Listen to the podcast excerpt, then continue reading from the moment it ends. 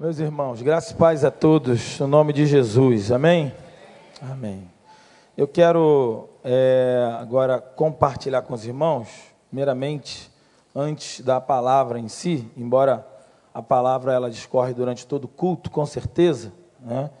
E eu quero é, um vídeo, foi feito um vídeo, o pessoal de comunicação, da comunicação fez um vídeo, fazendo um resumo, um pequeno resumo, sobre as nossas Olimpíadas, ou a nossa Olimpíada que tivemos aqui durante três sábados, e muitos irmãos participaram, e é uma oportunidade para a gente compartilhar para você do que Deus já tem feito, né? fez na minha vida e tem feito na vida de muitas vidas, muitas pessoas, e, e o resultado não me surpreendeu porque eu já conheço a partir da minha vida, né? que eu fui alcançado por Jesus não através do trabalho convencional da igreja, como nós já conhecemos através da eclesiologia, da liturgia, do templo. Eu não fui alcançado, fui alcançado numa, numa, numa campanha evangelística de atletas de Cristo, na televisão, e a Bíblia chegou na minha casa, eu me converti, ninguém lá de casa era crente, eu fui o primeiro, depois toda a minha casa foi alcançado. Então eu sei o impacto que é e a ferramenta que é o esporte na vida, mas é, a gente precisa sempre estar ampliando, né? E externando às outras pessoas para que a gente possa entender um pouco mais do que Deus tem feito, do que Deus pode fazer e do que Deus usa a igreja. Eu sempre eu digo que a igreja do Recreio, através do pastor Wander, quando nos convidou, não só por causa de mim como pessoa, mas é, esse convite como pastor de esporte é um, uma, uma, um projeto audacioso. Né? Muitas igrejas investiriam talvez em outras áreas que de forma convencional, entendendo que teria maior resultado.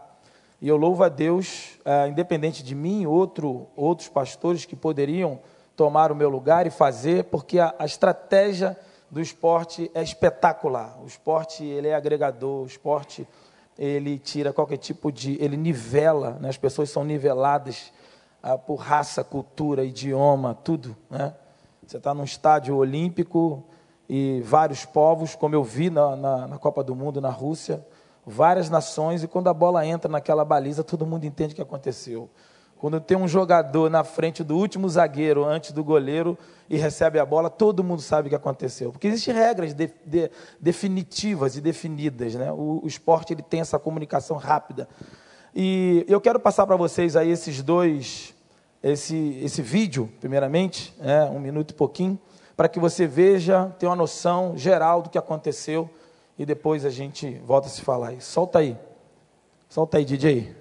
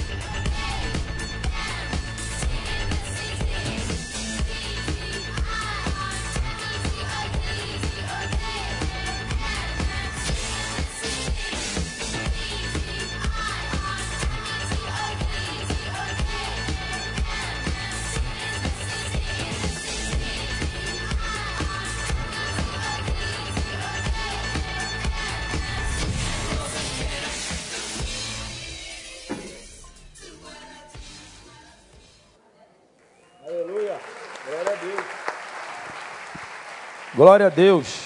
Amém?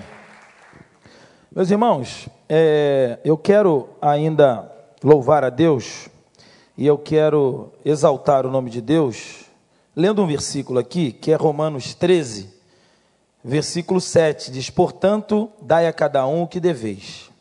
A quem tributo, tributo, a quem imposto, imposto, a quem temor, temor, e a quem honra, honra.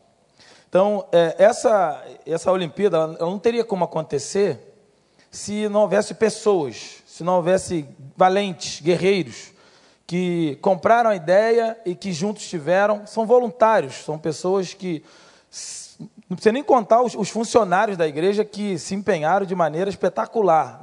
Aliás, eu sou repetitivo em dizer da, da nossa galera aí que não é fraca, não. Pessoal aí da, da secretaria, da limpeza, pessoas, os meninos que ajudam, todo mundo da comunicação, pessoal que tirou foto, gente que abriu mão da sua folga para estar tá lá. E eu quero louvar Deus por todos eles, né? pelos funcionários que já fazem mas eu quero ainda honrar aqueles que são voluntários né, e que assim fizeram, abraçaram a causa e vieram.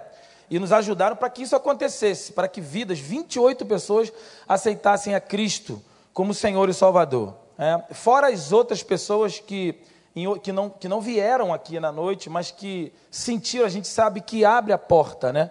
abre, abre as portas para estar junto. Várias igrejas que participaram e que lá tiveram os seus resultados também e que me retornaram. Crianças, como a Igreja Batista de Monte Tabor, PIB da Freguesia, é, PIB de, de Guaratiba, é, é, a terceira da Freguesia, a Igreja Batista Quintanilha, que tiveram, e os pastores, o pastor Wellington, por exemplo, com as crianças que jamais foram à igreja, vieram no futebol e depois foram ao culto domingo.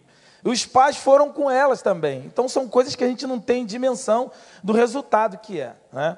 Então, eu quero louvar a Deus e, e, agradecer a Deus por alguns nomes aqui. E, e, eu quero louvar a Deus, agradecer a Deus. Eu vou pedir que, eu sei que hoje é um dia difícil, mas se tiver aqui, eu vejo alguns. Vou pedir que você venha aqui. Eu quero estar orando com vocês e vou estar clamando e orando a Deus pelas famílias também.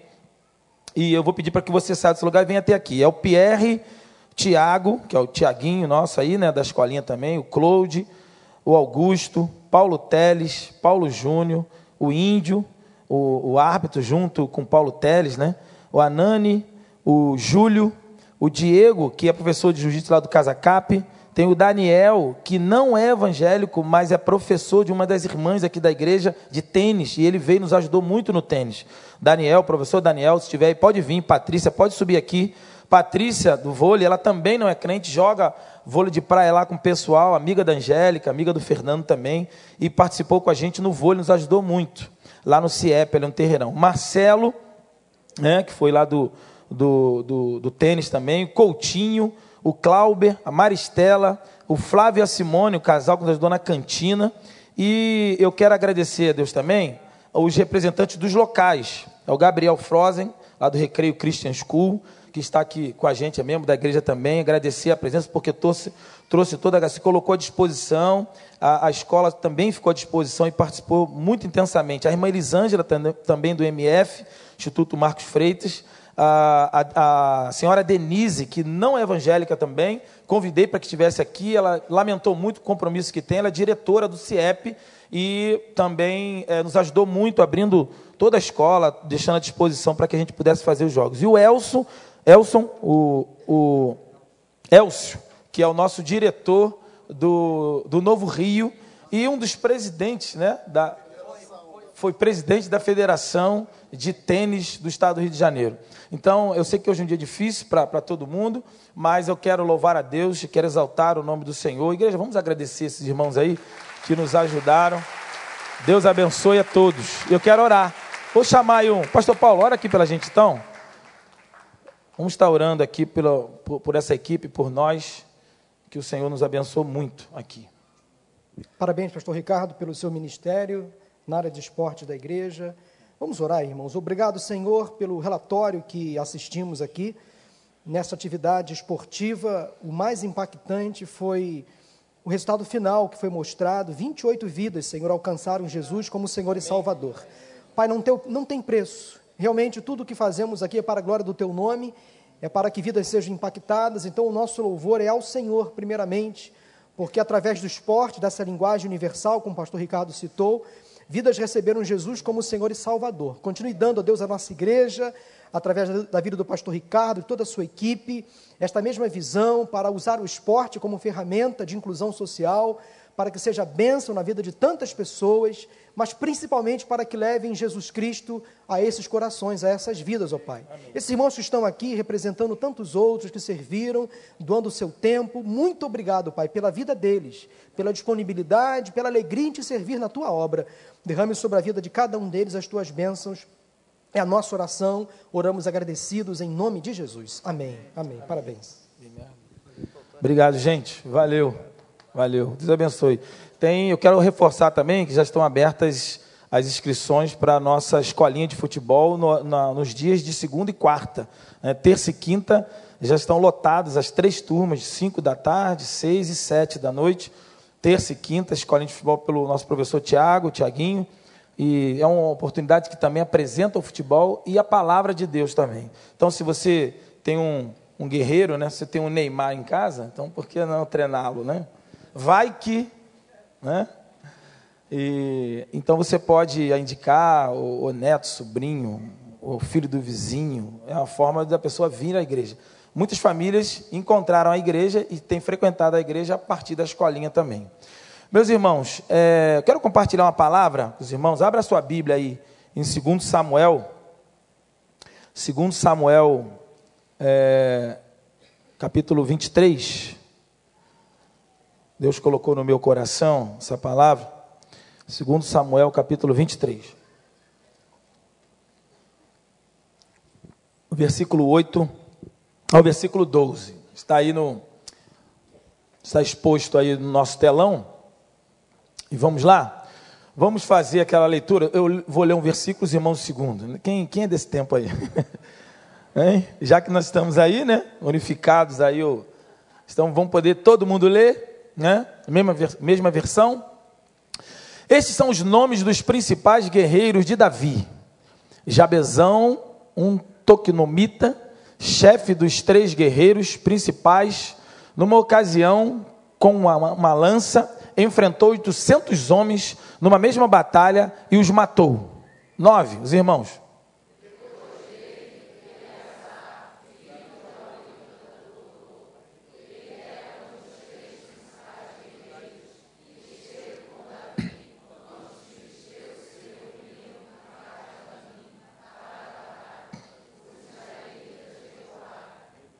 Versículo 10. Mas ele manteve a sua posição e feriu os filisteus até a sua mão ficar dormente e, grudar, é, e grudar na espada. O Senhor concedeu um grande, uma grande vitória a Israel naquele dia. E o exército voltou para onde Eleazar estava, mas somente para saquear os mortos.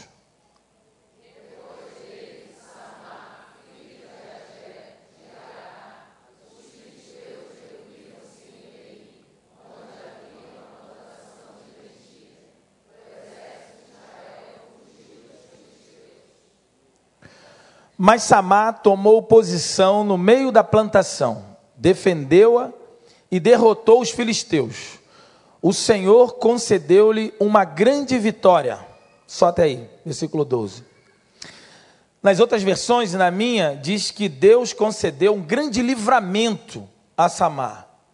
E nessa noite eu quero pensar com os irmãos, meditar com os irmãos, sobre a grande necessidade que acontece ali, o grande, o grande milagre que acontece ali com Samar. Não sei se vocês perceberam a ideia do texto, e assim há uma, uma, um entendimento geral, em, em, todos, uma unanimidade em todos os comentaristas, de que a ideia é de que ele ficou só. O povo de Israel é, foi embora, vazou, né, como diz a galera, vazou, foi embora, e Samar ficou só ali no campo. Num campo de plantação de lentilhas num terreno onde havia uma plantação de lentilhas. Vocês viram ali que os guerreiros, os valentes de Davi, Davi tinha vários valentes. A Bíblia fala de 37, dentro desse grupo tinha um grupo de elite que tinha, é, eram três homens. Desses três homens, Samar está incluído nesse grupo aí. Onde Davi, com certamente havia uma unção, uma liderança, um, um, um entendimento na vida de Davi de guerrear. Deus coloca isso na vida de Davi. Davi era um homem de batalha, um homem de guerra, um homem de luta, um homem que formou o seu exército daqueles que eram endividados e aqueles que, que caminhavam é, é, é, abandonados. Era a Ziclac que foi feita a partir de Davi, um exército, um grupo dos excluídos. Né, dos inferiorizados, daqueles que eram abandonados, daqueles que eram rejeitados. Davi fez um exército ali. Um exército não só numérico, mas um exército na mentalidade de guerrear. E esses caras aí, possivelmente um desses três que era desse grupo de batalha, talvez esse um desses três aí passou pelo lá pelo celebrando de Davi também, né? Foi, foi aqueles caras que Davi usou para trabalhar a mentalidade na mente desses caras. Eram homens abandonados, excluídos, homens rejeitados, Homens é, viviam possivelmente na época numa contextualização, numa ambiência de mendicância, os caras viviam à margem da sociedade e com certeza endividados e com certeza Davi foi nesse exército que Davi começou a fazer o seu grupo. Foi nesse grupo que é, Davi montou um grande exército, não só numérico, mas um exército não só na numerologia, não só na, na questão numérica, melhor dizendo, mas na questão de mentalidade. Davi fez um exército ali, montou um exército. E desse exército, vários valentes que se levantavam e conquistaram. Nós vimos alguns exemplos ali, existem muitos outros. A partir do próprio Davi, quando ele derrota Golias naquela experiência fantástica que ele teve no seu início de vida. Davi era um homem que havia um, um sentimento, um pensamento e uma unção de Davi de guerrear, de lutar. E isso com certeza foi transpassado, foi, foi removido, foi aplicado no discipular de Davi, no coração e na mente dos homens que andavam com ele. E ali Davi, ele, esses homens que caminhavam com Davi, eles com certeza desenvolveram isso. Então, essa experiência conta que um homem lutou pelo campo de lentilha ah, no momento onde todos, todo o povo de Israel foi embora. Todo o povo de Israel fugiu. E ele ficou só ali e lutou com a sua espada, lutou, a gente não sabe é, é, que tipo de, de estratégia ele usou, mas com certeza, a primeira delas foi que ele enfrentou todo o exército, todos os inimigos, toda a multidão dos filisteus que ali quiseram tomar aquele campo de lentilha, e a Bíblia diz que ele sozinho se levantou e resistiu. E o que é maior, o maior milagre é que esse povo foi embora. E ele conseguiu defender e proteger o seu campo ou a sua plantação de lentilha. Ah, o que é impressionante que a gente vê no texto e, e, na, e, na, e na história, né? quando a gente vai estudar um pouquinho, vai olhar, Samar, o nome de Samar, é, ele significava fama ou renome. O nome de Samar já era um significado no, no hebraico de uma, de uma fama, de um nome de expansão. Samar viveu numa época de mil anos antes de Cristo, no seu tempo. Ele aparece uma só vez, uma só vez na Bíblia, que é essa passagem, na verdade, é um, é um conto, são vários contos. Na verdade, o enfoque, do, o enfoque do texto não é em cima de Samar. Samar é apresentado como uma relação dos valentes. É só citado ali uma experiência. Imagine que, com certeza, um homem como esse Samar, que incluía, estava incluído entre os três do grupo de elite de Davi, com certeza ele teve muitas outras experiências nesse nível. Então Samar era um homem de batalha e de guerra. E aqui a, a gente vê só uma expressão, só uma vez que aparece, é só uma citação muito rápida, muito superficial da vida de Samar. E existem outros homens com esse nome na Bíblia de Samar. Eu quero que você coloque aí para mim aí, é, é Cláudio, né? Cláudio está aí, né? Bota aí, Cláudio, para mim aí. É, Gênesis 36, versículo 13. Existe outro homem chamado, outros homens, mas vou citar só um. Esse outro homem que se chama Samar, filho de Reuel, filho de Esaú. Esse Samar aí, de Gênesis 36, versículo 13, ele é neto de Saul. E aí, do Esaú, melhor dizendo. Esaú, Saul já é um outro cara. Versículo 13. Estes foram os filhos de Reuel, que aparece Naate, Zerá, Samar, olha ele aí, e. Foram esses os netos de Bezamete, filho, ou melhor, mulher de Esaú. Então, esse cara aí, esse cara é o, é o homem que, Samar, um dos homens que aparece na Bíblia como nome de Samar, que na verdade não é o nosso Samar que a gente está lendo lá em 2 Samuel, um outro Samar, esse Samar é neto de Esaú, e a questão é, parece uma coincidência, né? Quem é Esaú? Esaú é o cara que novamente agora aparece a história de lentilha na Bíblia. Eu vou pedir para colocar agora Gênesis 25, versículo 30 e 34. Esaú é o cara que é irmão de Jacó, que ele negociou a sua primogenitura por um guisado, por um prato de quê? De lentilhas. Então, mais uma vez aparece a figura da lentilha na Bíblia. E nessa experiência agora aí de Gênesis, vou pedir para colocar também, Gênesis 25, versículo 30 e versículo 34, é porque Esaú, com fome agora, voltado somente na sua necessidade básica e momentânea, passageira, Esaú agora ele troca, ele abre mão, ele negocia a sua primogenitura com o seu irmão Jacó e ele, a partir desse prato, versículo 30 diz aí, e pediu-lhe: dê-me um pouco desse ensopado vermelho, desse guisado. Estou faminto, porque isso também foi chamado, que também foi chamado Edom. Versículo 34. Respondeu-lhe Jacó: Venda-me primeiro o seu direito de filho mais velho. E ali ele topou, Esaú topou e vendeu a sua primogenitura. Esaú depois vai dizer: O que, que adianta eu ser primogênito e morrer de fome? Né? E ele perde a visão do que ele tinha. Ele não entendeu a visão do que ele tinha. Ele não entendeu o sentido da primogenitura, o valor da primogenitura. Ele não entende isso porque, com certeza, ele não consegue aprofundar e introjetar, ter a, a mentalização, o entendimento do que é a primogenitura, do que, dos valores que iriam gerar na sua vida de ser primogênito. Por exemplo, ter a porção dobrada substituir, no caso de morte, o seu pai. Havia vários outros direitos que incluía a primogenitura. Mas Esaú, ele não mede isso, ele não analisa, ele não valoriza, ele não sustenta, ele não guerreia, ele não luta, ele não insiste, ele não resiste à sua fome e ele renuncia, abre mão do que Deus lhe deu, que é a primogenitura, por causa de um prato de comida, um prato de lentilha.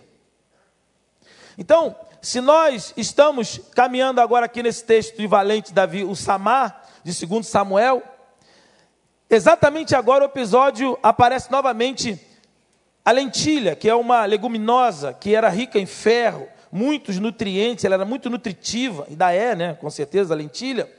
Mas naquela época, é, muito rica em ferro, no, os nutrientes, é, um alto nível de, de nutrição, uma boa alimentação mas ela na época ela tinha pouco valor comercial. E aí eu chamo a tua reflexão agora. Parece uma coincidência, nada na Bíblia é coincidência. Né? Alguém já disse que existe Jesuscidência, uma coincidência não. Que novamente nesses dois textos, e aí eu faço o, a análise com esses dois textos, onde a figura da lentilha aparece onde a figura de uma simples leguminosa, de, de um vegetal, de uma, uma comida, aparece. No caso de Esaú, a partir desta comida, ele abre mão e renuncia a algo poderosíssimo que Deus derrama sobre a vida dele. Uma unção tremenda, um direito tremendo de ser o primogênito de uma geração. Ele renuncia a isso por causa de um prato de lentilha. Ele abre mão disso por causa de um prato de lentilha. E depois isso parece que ah, esse acordo aí não dá certo. Dá certo. Faz, deu certo e, e, e como deu.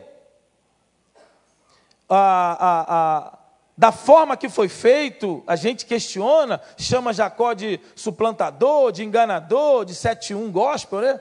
Falando um montão de coisa, e realmente isso acontece, tem muito por aí, você já deve ter visto, muita gente que se diz Jacó, se diz crente, né? e tem lá o evangeliquei, você chega perto do cara, o cara, ô varão, aleluia, glória a Deus, fica no mistério, né? E aí você ouve um montão de coisa e você até fica assim, rapaz, o cara é crente, né? Ele, eis que eu estou vendo um anjo, ele vê anjo, ele vê tudo, porque Jacó viu anjo. Jacó teve visão de Deus. Jacó lutou com anjo, né? Jacó foi ferido por Deus, teve um montão de experiência, que a gente vê gente tem um montão de experiência. Eu acho, eu dou um boi para entrar, uma boiada para não sair. A gente gosta, né, do, da coisa, né? Quando dá aquela esquentadinha, é gostoso. Né? Ontem eu estava falando do irmão que falava, ah, eu, eu sou batista, mas a minha veia horta é pentecostal. O cara gosta, mas existe um equilíbrio nisso aí. É muito bom, muito legal, mas tem que ter a ética junto, tem que ter a palavra junto. É o poder e a palavra. Não adianta só ver, olhar anjo voando e não ter a palavra. Então, a questão dogmática, né, a questão é, é, de, de, miraculosa, é muito bom, muito legal. Jo, é, Jacó tinha cheio dessas experiências, mas deu uma volta lá no irmão. E nessa volta, a questão não é a volta, a questão é a renúncia que ele abriu mão. Esaú abriu mão de algo poderoso que acontece. Jacó recebe, se arruma com Deus, se aplana com Deus e recebe a bênção depois. Ele se conserta, se arrepende, ele se converte. Experiências com Deus fantástica em Peniel, que foi definitiva na vida dele. Mas a questão é o que Esaú abriu mão. E aqui essa palavra vem nos alertar ah, do, das, das possibilidades, das figuras de linguagem, das lentilhas que têm surgido da nossa vida. E aqui acontece com Samar, que novamente a lentilha aparece na vida de Samar, nesse texto de 2 Samuel. E muitas culturas, e ainda hoje, né? O pessoal usa a lentilha, simboliza o símbolo, tem o símbolo da prosperidade.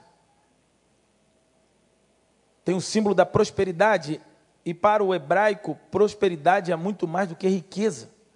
A palavra shalom, por exemplo, paz, significa prosperidade. Paz, uma paz fruto de uma prosperidade. Prosperidade e equilíbrio na presença e na vontade de Deus. Não é só questão de riqueza, não é só valor, não é só dinheiro. E a grande questão é a, a reflexão para a gente hoje, o que tem sido o teu campo de lentilha, tem sido a tua plantação de lentilha, o que você, Deus, tem lidado como a primogenitura, como Esaú, e agora deu um campo ao povo de Israel. Irmãos, pense comigo, o cara acordou cedo para plantar, ele plantou aquele campo, ele teve que. É, e naquela época não tinha tanta tecnologia como tem hoje. Era calo nas mãos, era enxada, né? Ancinho, picareta, sei lá. Usa picareta no campo? Acho que usa, né? Não sei. Meu campo que eu entendo é um outro tipo de campo. Mas não usa, não? Irmã Mozinha aqui, minha esposa, está dizendo que não usa. Então, não usa. Mas usa outras ferramentas, né? Então, é, mas era feito de forma forçosa, trabalhoso, no sol, causticante ali plantava, tinha todas as plantações, ali foi feito, e depois começou a, a, a dar o fruto, começou a dar o fruto, começou a germinar, toda a plantação de lentilha, todo o trabalho que foi feito, às vezes se perde por causa do sol, ou é ausência de chuva, em Israel era muito típico isso, pouca chuva em Israel, então havia um, um cuidado muito grande na questão do, do orvalho, tem que ser aproveitado, e ali a questão da, da noite, o sol, porque Israel é muito frio à noite e muito calor de dia. Então, isso tudo havia um tempo exato para se plantar, com cuidado tremendo para fazer, um investimento. Pegavam ali, suaram muitas vezes ali no sol, aquele sol forte. Em Israel, na Palestina, naquela região muito forte, 60 graus, chegando a pegar calor nessa, nessa dimensão de temperatura. E ali, depois de todo esse trabalho, começou o fruto, começou a germinar, começou a produzir. Os frutos apareceram. Aquilo que você plantou, aquilo que você recebeu, você vai começar a receber agora. Deus lhe deu, Deus deu autoridade para você ter, deu força para você plantar, deu semente para você plantar, e você fez tudo, investiu tudo, e agora está começando a nascer, as lentilhas começam a brotar, as produções começam a chegar. Você começa a preparar todo o galpão agora, abrir os galpões, e você mede por todo o campo que existe o tamanho do seu galpão, e você começa a mexer com os, com os funcionários, com as pessoas. Vamos lá, vou chegar a hora de, de colher agora, agora é nessa hora, amém?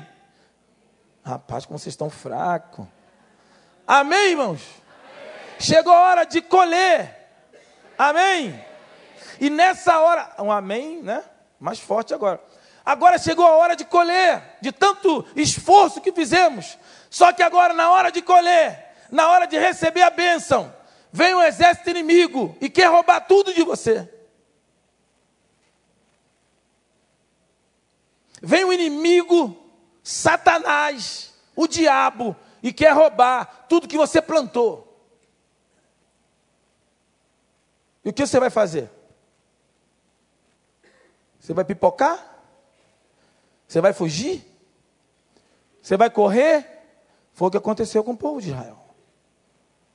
Correu todo mundo. Só que Deus, para fazer a obra, Ele precisa só de uma pessoa. Amém? Ele precisa só de uma pessoa. Alguém já disse, ah, pastor, ora por mim, porque eu vou fazer um concurso. E eu já soube que tem dez vagas para não sei quantas mil pessoas. Aí qual é a nossa resposta? Pelo menos fala assim, você precisa de quantas vagas, irmãos?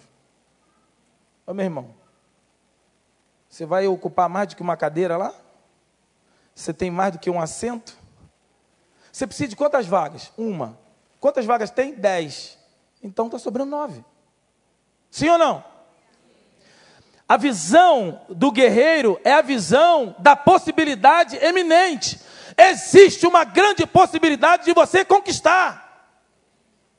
Porque Deus te deu Deus te deu toda a condição de você plantar, de você comprar o terreno, de você arar a terra, de você colocar semente, de você irrigar a terra, de você levantar a produção. Chegou a hora da colheita, chegou a hora de colher.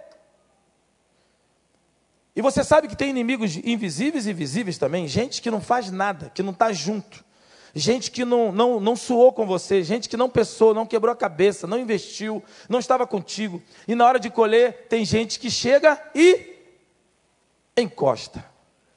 Na hora de colher, encosta. Essa é uma outra possibilidade de roubarem a sua colheita. E aí Deus nos alerta o seguinte: muito cuidado nessa hora com quem você vai deixar colar em você na hora da colheita. Amém, igreja? Quem recebe, diga amém. amém. A igreja recebeu, glória a Deus. Meus irmãos, a pergunta é: por quê? Pode fazer pergunta, não pode? Sim ou não? Sim. Tem neurônio aí, não tem? Tem, né? Por que a lentilha que não tinha valor comercial? Não tinha valor comercial. Porque os filisteus estavam tão interessados em conquistar o campo a plantação de lentilhas.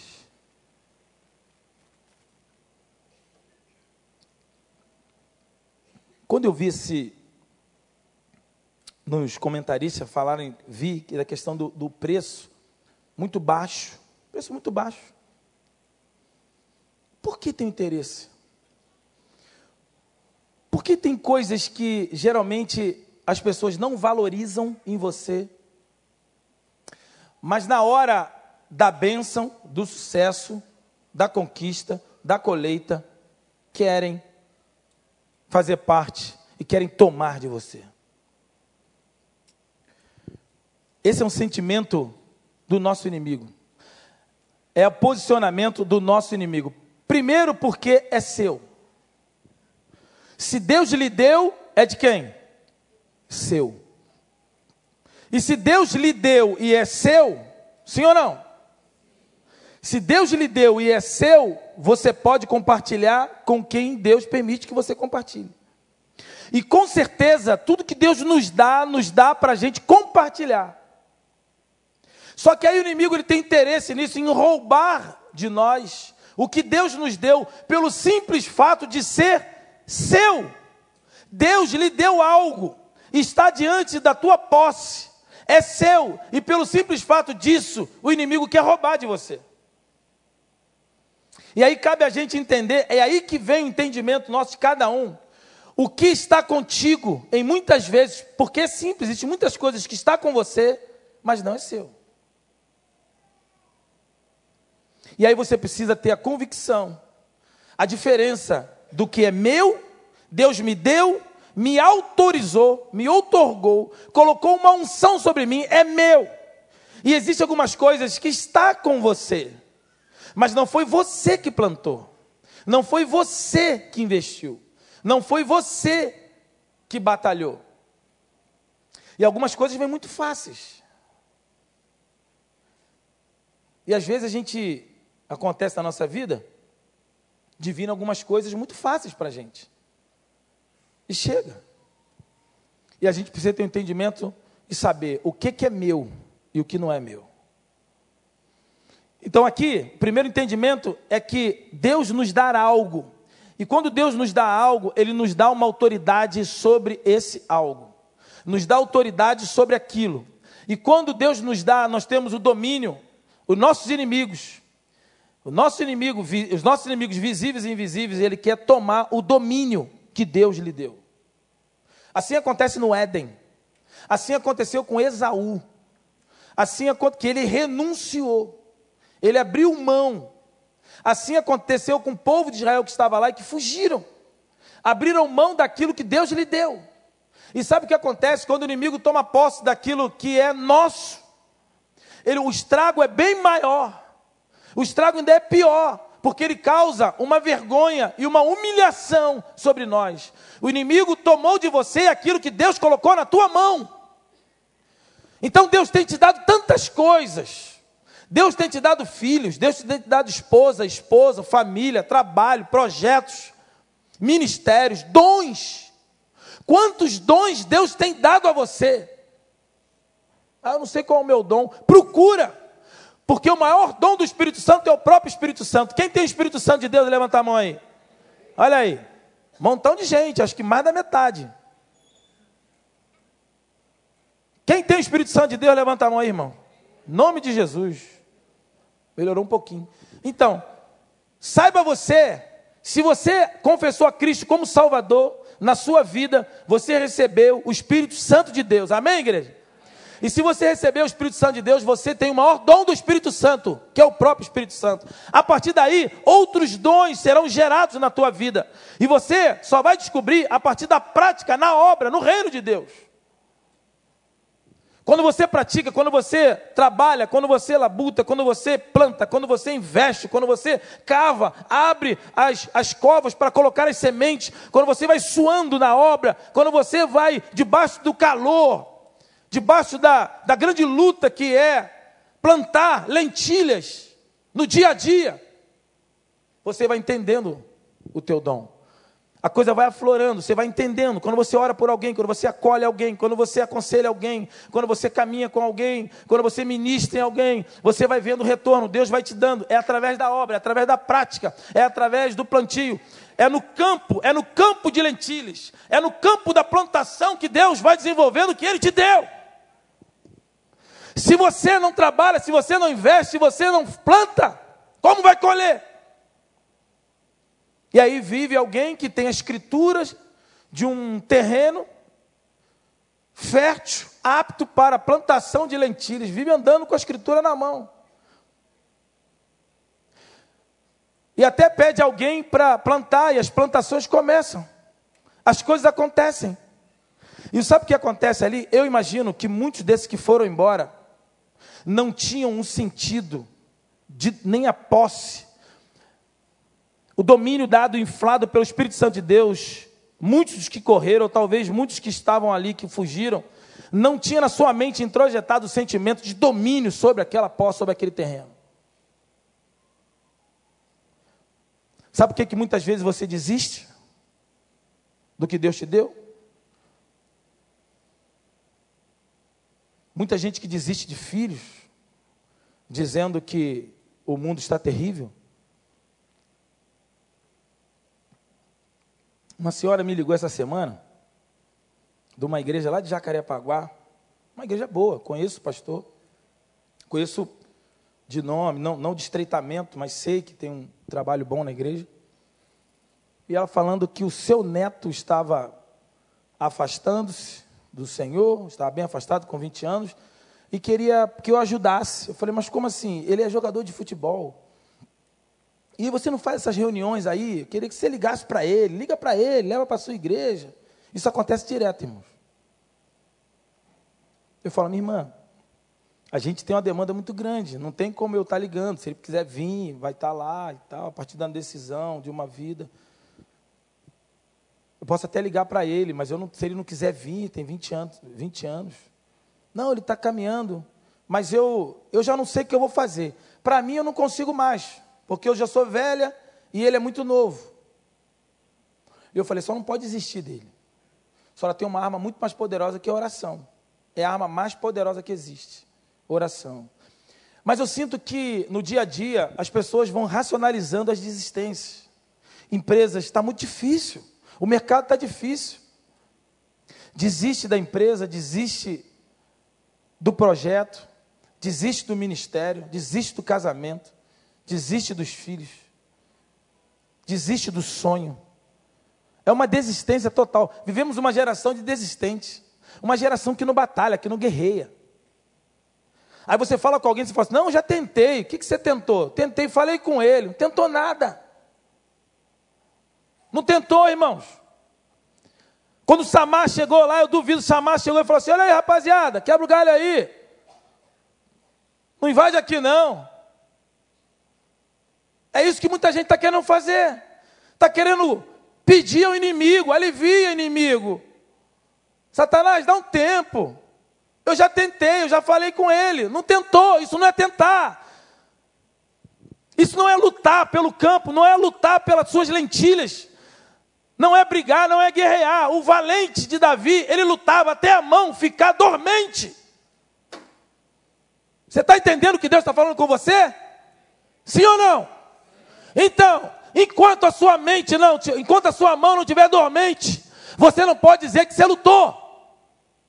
É lutar até o final, crendo que a qualquer momento, o que é extraordinário nesse texto é que a gente vê a grande luta de investimento de tudo.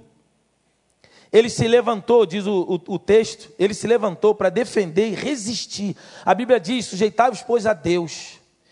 Que mais? Resistir quem? o diabo. E o que vai acontecer? Ele fugirá de vós. Então, é a sujeição a Deus e o que?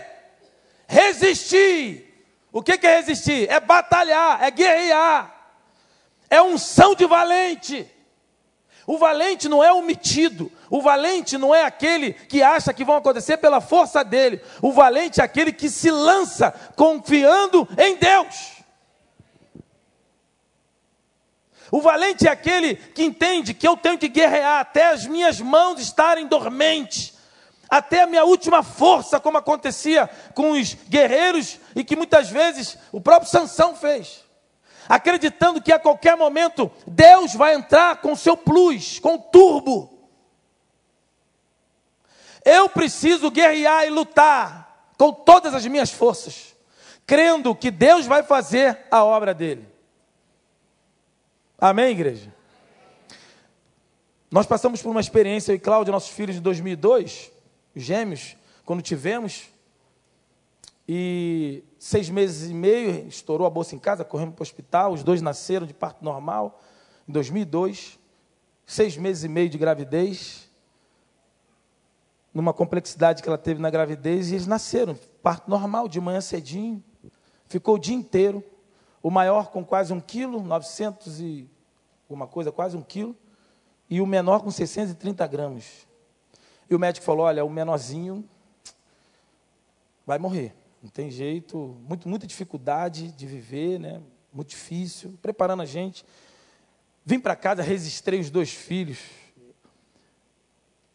comuniquei a família, os dois, certidão de nascimento dos dois, Viemos para casa a, é, nesse dia, no, dormimos em casa, no dia seguinte fomos para lá, na ida, assistente social saindo de casa, falou, vocês estão vindo? Então vem que a gente quer quero conversar com vocês. A gente falou assim, menorzinho, faleceu.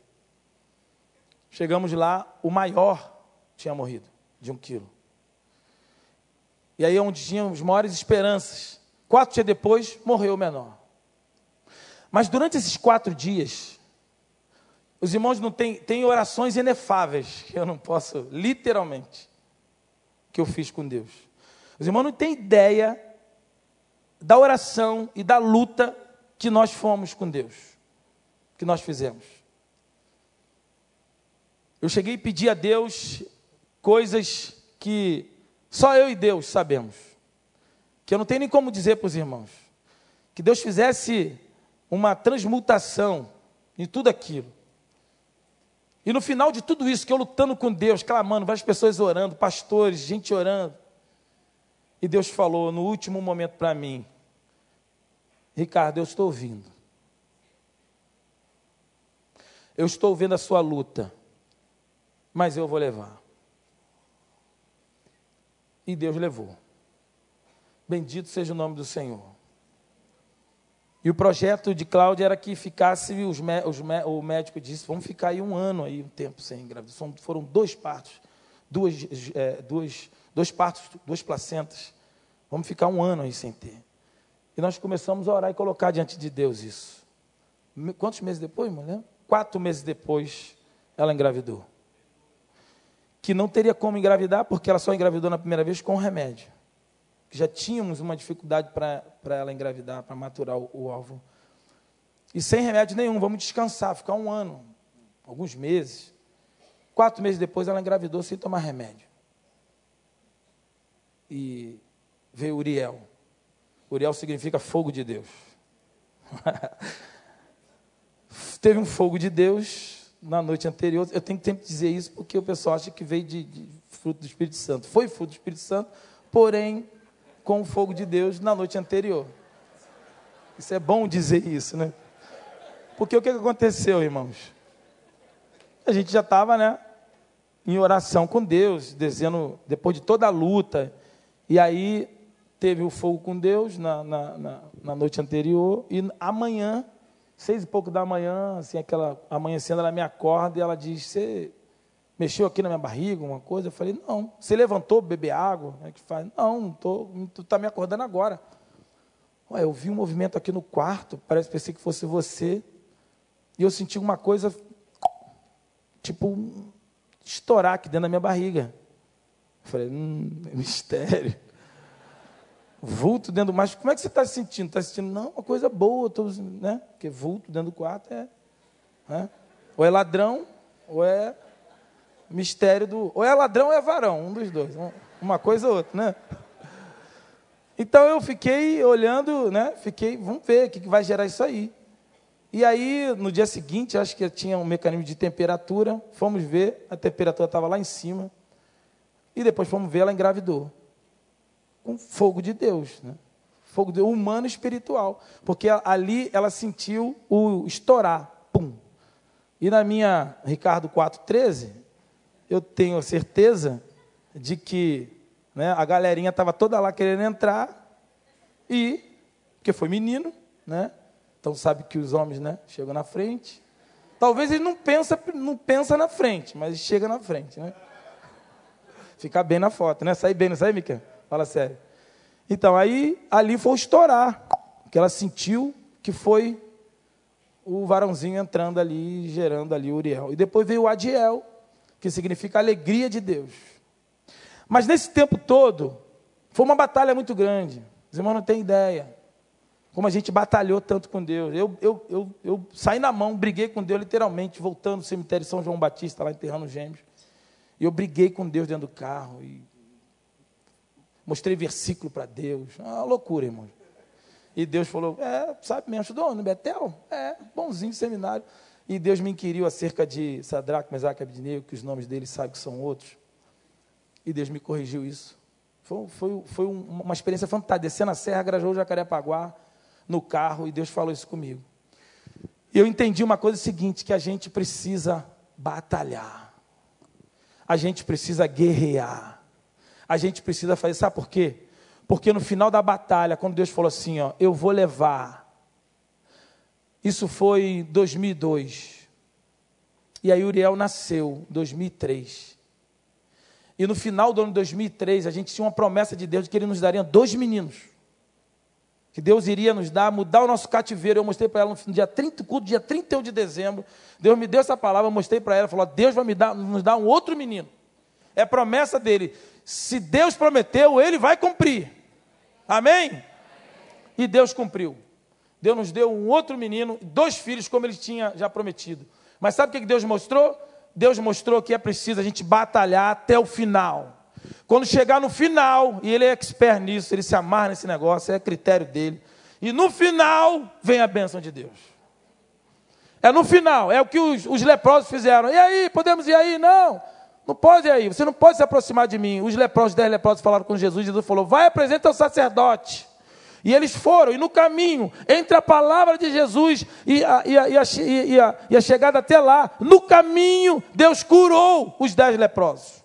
Eu não sei se foi 10%, 20%, 30%, 90%, mas foi no caminho. Quando Deus libera a palavra, Ele cura e Ele atende, Ele faz o milagre no caminho. É durante o percurso que Ele faz. Então você precisa batalhar. Você não pode abrir mão do seu campo de lentilha. Deus te deu, Deus colocou na tua mão, Deus te honrou, confiou a você, mas é preciso lutar.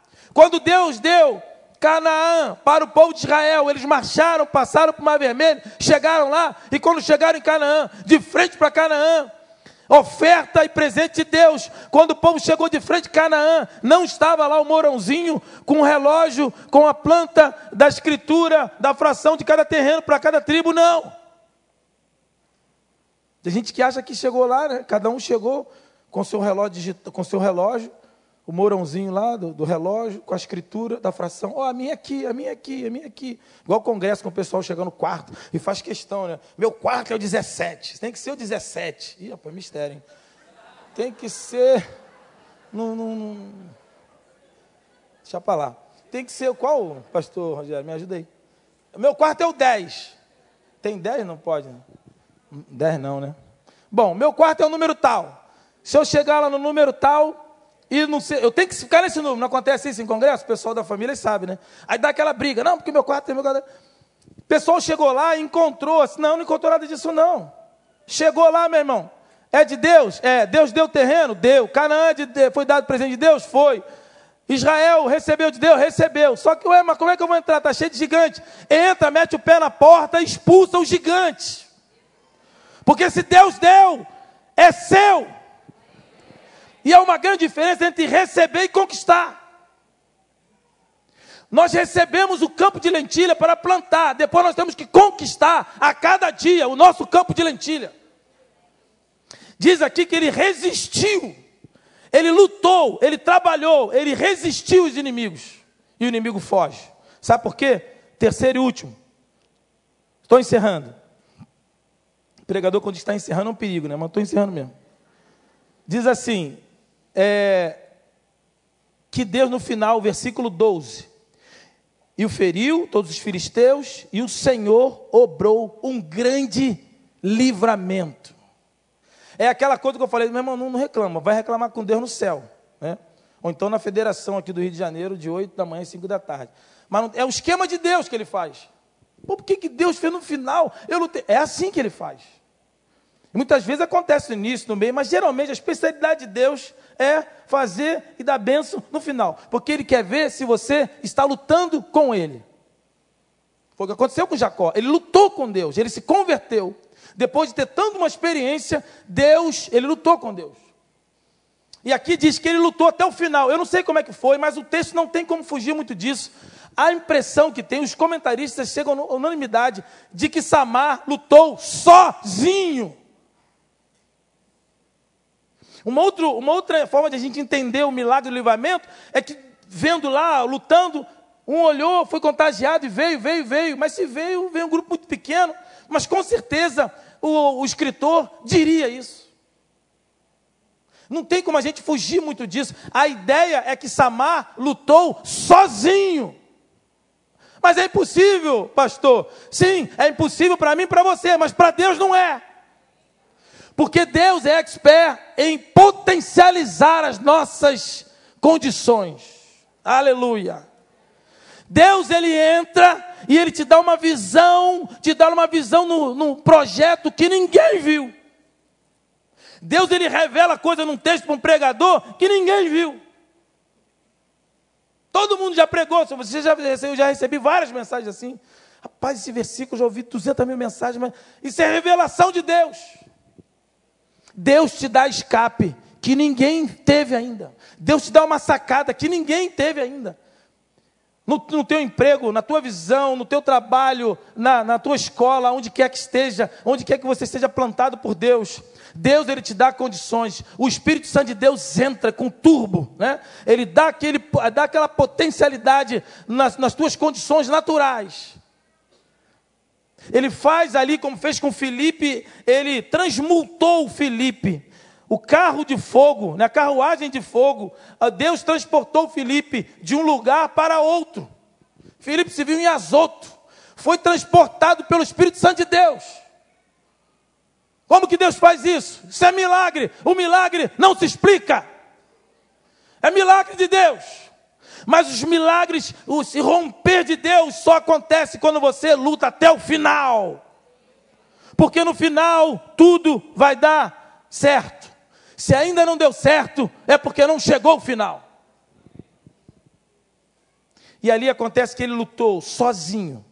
E Deus deu a vitória, o livramento. O milagre aconteceu a partir da luta de Samar até o final. Meus irmãos, Deus está te chamando para você lutar. Se Deus me deu essa palavra, com certeza, há pessoas aqui que estão no processo de desistir do que Deus te deu. Deus te deu muita coisa. Deus te deu sonhos. E você não pode esquecer. Você não pode desistir.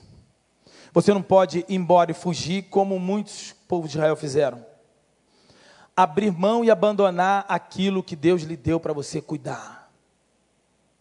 Não venda a sua bênção. A lentilha tem que ser fruto da sua conquista, do seu alvo, da sua guerra. O valente, ele é valente quando ele lutava, quando ele pegava uma espada, quando ele pegava arma para lutar. Ele ia lutar, mas ele sabia que ele estava lutando. E própria, é o próprio discurso de Davi que fez a mentoria nessa galera toda. Eu não vou em nome do homem, eu vou em nome do Senhor dos Exércitos. Jeová Sabaô é o Deus das batalhas. Então você e eu, nós devemos defender a nossa plantação de lentilha, nosso campo de lentilha, pautada não na minha espada, não na minha arma, não em homem algum. Mas nós vamos conquistar, porque Deus vai dar o plus no final. A minha luta e a tua deve estar pautada que na hora que Deus quiser, na hora, no momento de Deus, quando Ele vê que eu estou fraquejando, que eu não aguento mais, que a minha força física vai esgotar, que a minha dimensão humana vai se esgotar, Deus virá com livramento e com socorro. Amém, irmãos? Quantos creem nisso? Aplauda o Senhor em nome de Jesus. Aleluia. Glória a Deus. Amém. Vamos orar. Vamos orar, vamos ficar de pé.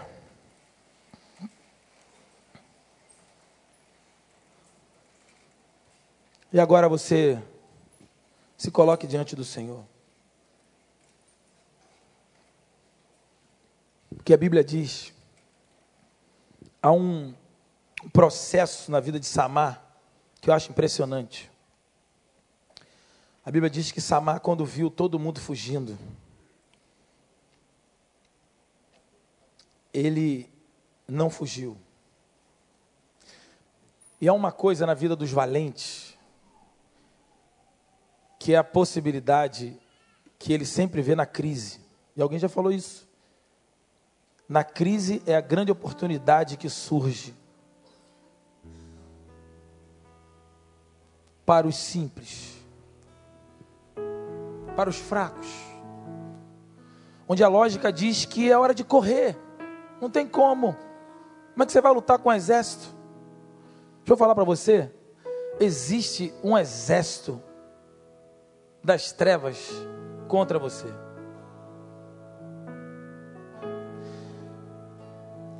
Se Deus desse condição de abrir os teus olhos, você viria. Como aconteceu com Pedro, todos os dias Satanás vos pediu para você andar como trigo. Eu não tenho dúvida disso. Mas sabe por que, eu não me espanto? Que eu sei que a cada dia que eu levanto, boto meu pé, existe uma maquinação do inferno tremenda para me arrebentar nesse dia. Eu não tenho dúvida disso, eu não brinco com isso, eu não negocio isso. Mas sabe o que, que me deixa confiado? É que se Deus abrir os meus olhos, eu vou ver um exército infinitamente maior e um anjo apenas com a sua espada neutralizando toda a maquinação do inferno. Um anjo, uma autorização de Deus. A mão de Deus a partir dos seus agentes espirituais. Porque a cada manhã as misericórdias do Senhor se renovam sobre você. E aqui eu vejo que Samar se levantou e ele correu para o meio do campo. Ele não ficou na ponta do campo, na extremidade. Se der ruim, eu corro. Não, ele correu para o meio do campo, diz a Bíblia. Ele ficou no meio do campo dizendo: Eu sou o alvo, pode vir. Porque eu não estou aqui confiado na minha espada, não estou aqui confiado nas minhas habilidades bélicas, eu não estou aqui confiado na minha força física, porque o cara era, era, devia ter muita agilidade, muita força, muita agilidade. Mas ele não estava ali confiando porque ele sabia que tinha um exército inimigo diante dele. Mas ele estava ali no meio do campo. Diz a Bíblia que ele se pôs. Aleluia.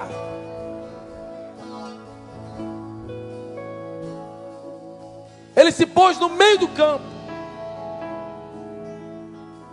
Ele não ficou no meio do campo, ele se pôs com postura no meio do campo. Sabe o que, que falta para muitas vezes da gente? É postura no meio do campo, no meio do terreno, no meio da família, no meio do casamento. Chamar a responsabilidade no filho, se levantar e pegar o filho e botar a mão na cabeça enquanto ele dorme. Deus deu autoridade sobre você, sobre os seus filhos. Deus deu uma unção na tua boca, colocou visão nos teus olhos. Deus tem te dado uma autoridade sobre a tua empresa. Se a empresa é tua, Ele te deu, você tem uma autoridade sobre ela. Bote a mão na escritura do, do, do, teu, do teu terreno, do teu negócio, daquilo que Deus te deu. Chega mais cedo no teu emprego antes de todo mundo, senta naquela cadeira e impõe a mão sobre o teu negócio. Se levante, ore com a tua esposa, ore com o teu esposo, ore com o teu filho, com o teu neto, ore no teu trabalho, no, no teu carro, no que Deus te deu se ponha no meio do campo com postura, pegue a arma que Deus te deu e guerrei, guerrei até o final, porque Deus vai se levantar e vai te dar a vitória no nome de Jesus.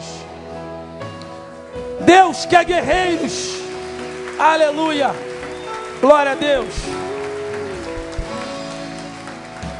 Nós vamos adorar o Senhor, e durante essa adoração, Deus quer convocar os seus guerreiros. Quantos guerreiros Deus tem, vai levantar nessa noite? Quantos Samar? Quantos Samares Deus vai levantar? Então, se você quer isso, você quer se colocar no meio do campo, você quer aceitar o convite para guerrear com Deus, você quer assumir a tua responsabilidade, então você vai sair do seu lugar e vai vir aqui à frente no nome de Jesus durante essa canção. Aleluia. Pode sair. Se coloque. Se coloque diante do Senhor no meio do teu campo.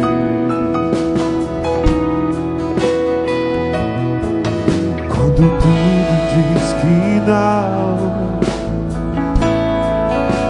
parece que o mar não vai se abrir. Aleluia. Venha, venha. Sei que não estou só. E o Aleluia. que diz sobre mim não pode se frustrar. É isso aí. O que falam de você, Venha em meu favor aleluia, Deus. e cumpra em Abra tua boca e adore o Senhor. Aleluia. Ei! o Deus impossível. Aleluia. Desistiu de É o Deus impossível sua destra Esse me é o Deus. sustenta e me faz prevalecer. Aleluia. O Deus impossível não desistiu de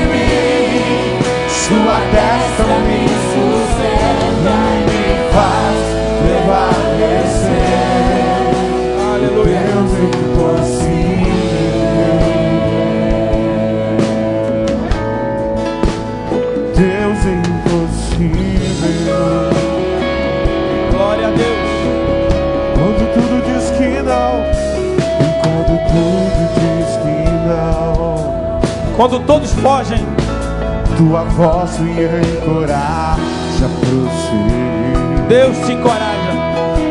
Deus te dá força. Quando tudo diz que não, Aleluia. e parece que o mar não vai se abrir. Parece que não tem solução. É.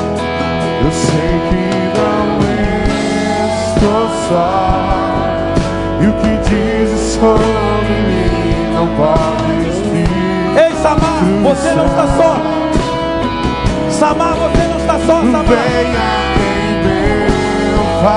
Aleluia. Oh, e exalte o nome do Senhor. o teu querer. Aleluia. O Deus impossível não desistiu de mim. A sua destra me sustenta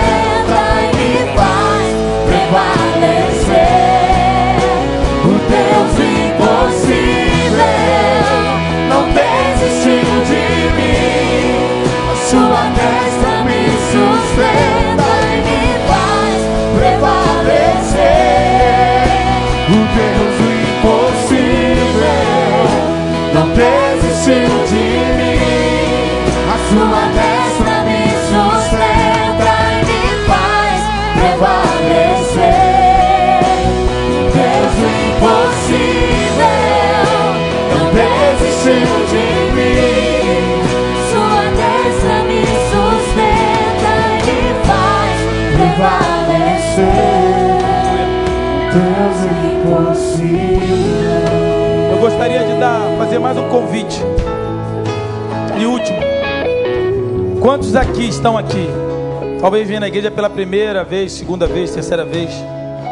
Ou já veio até mais vezes. Mas ainda não entregou a sua vida nas mãos de Jesus. E hoje sentiu o convite de Deus. O Espírito Santo te tocou. E você não vai mais fugir. Você não vai mais renunciar. Você não vai mais pipocar. Hoje você vai aceitar e vai assumir e vai vir para o meio do campo, meio do campo da plantação que Deus está te dando. E Deus vai fazer um milagre a partir de hoje na tua vida. Se você quer receber a Jesus, você quer abrir o seu coração para Jesus, quer receber hoje, levante sua mão assim onde você estiver. Em nome de Jesus. Deus abençoe, Deus abençoe. Deus abençoe, Deus abençoe. Deus abençoe. É mais alguém? Deus abençoe, Deus abençoe. Deus abençoe, Deus abençoe. Eu vou pedir, todos vocês que levantaram as mãos agora, você agora é guerreira e guerreiro, ok? Não há espaço para covardia. Lembre-se, Deus vai batalhar sua batalha, sua luta. Todos vocês que levantaram as suas mãos, que são guerreiros, que vão assumir agora a sua plantação de lentilha. Sai do seu lugar agora e vem aqui à frente. Em nome de Jesus, eu quero orar por você, orar pela tua família. Todos vocês ficam aqui, ó. Todo mundo que levantou as mãos, fica aqui na escada aqui, ó, à minha direita. Por favor. Sai do teu lugar. Todos vocês que levantaram as mãos, pode vir para cá. Pastor Tiago, olha aí. Pode vir para aqui, ó. Fica aqui. Pode vir. Todo mundo que levantou as mãos, pode vir. Pede dá licença. Ajuda aí, irmãos. Os irmãos que estão juntos, estiveram junto com essas pessoas aí. Todo mundo que levantou as mãos, fica aqui, ó, à minha direita. Tá bom? Eu quero orar por você. Pode vir, vem com o filho. Pode vir em nome de Jesus. Tem um casal chegando aqui, ó. Pode ficar aqui, ó, à minha direita. Você é o guerreiro de Deus. Hoje iniciou um novo processo de Deus na tua vida. Hoje começa um novo processo de Deus na tua vida. Como muitos já disseram, é o primeiro dia do resto da sua vida. A partir de hoje é mudança de Deus. Você só precisa lutar, você só precisa batalhar, pegar a palavra, a espada, que é a palavra de Deus, que você vai receber aqui. Hoje você já vai sair com uma Bíblia na mão. Aleluia. E a partir de hoje, inicia um campo, um tempo novo na tua vida de muita batalha, mas de muita conquista e vitória no nome de Jesus. Hoje, hoje é o dia de Deus. Hoje vai começar a mudança. Hoje vai começar a gerar. A partir de hoje, você já começou a batalhar com Deus. Sai do teu lugar e venha. Todo mundo que levantou as mãos, venha para cá aqui, ó. Chega para cá. Pode chegar vocês aí. Pode chegar aqui, ó. Fica aqui à minha direita.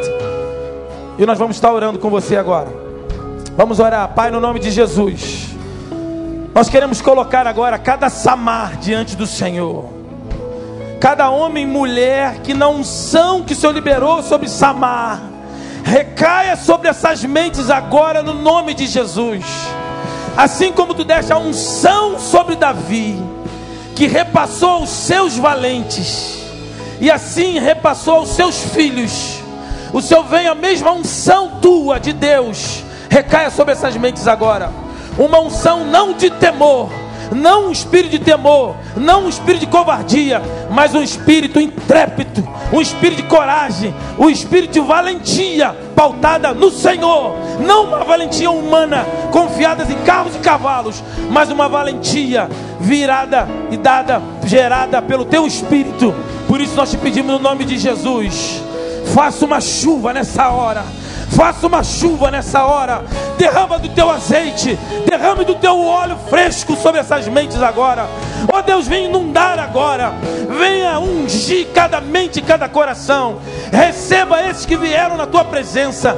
Homens e mulheres. Homens que já te conhecem. Oh Deus, restaura agora. Salve agora casamentos. Salve relações com filhos. Salve agora empresas. Salve o comércio. Faça um milagre. Porque eles se levantam em batalha com o Senhor nessa hora. Oh Deus, recaia o milagre nessa hora. O milagre do Senhor. Vem agora dar um grande livramento. Toque agora, Deus. Toque agora com tua mão de cura. Teu nome é Jeová Rafa. Toque nas enfermidades agora. Toque em cada órgão agora. Dê a tua ordem agora. Amaldiçoa cada doença nessa hora, Deus. Oh Deus, amaldiçoa agora cada doença. Seja quebrado, amaniatado, maniatado todos os homens fortes que ministravam sobre cada vida aqui. E derrama a tua unção. Libera a tua cura nessa hora. Toque agora, toque com a tua mão de cura, toque, visite agora, restaura os tecidos, reequilibra os órgãos, reequilibra os, os, os remédios, libera o princípio ativo, os remédios sobre cada vida, use agora, potencializa cada remédio sobre a vida deles. E gere a tua cura na vida deles. Abra governos sobre a vida de cada um desses aqui. Abre livramento, Deus. Abra comportas, dê o teu escape, dê a tua luz eles estão sem imaginação, sem ideia, como fazer, como responder. Dê agora uma inteligência sobrenatural sobre essas causas impossíveis e difíceis. Oh Deus, no nome de Jesus, haja agora de maneira extraordinária. É a nossa oração no nome eterno e ressurreto de Jesus Cristo, hoje e sempre. Amém e amém. Aleluia. Glória a Deus. Aleluia.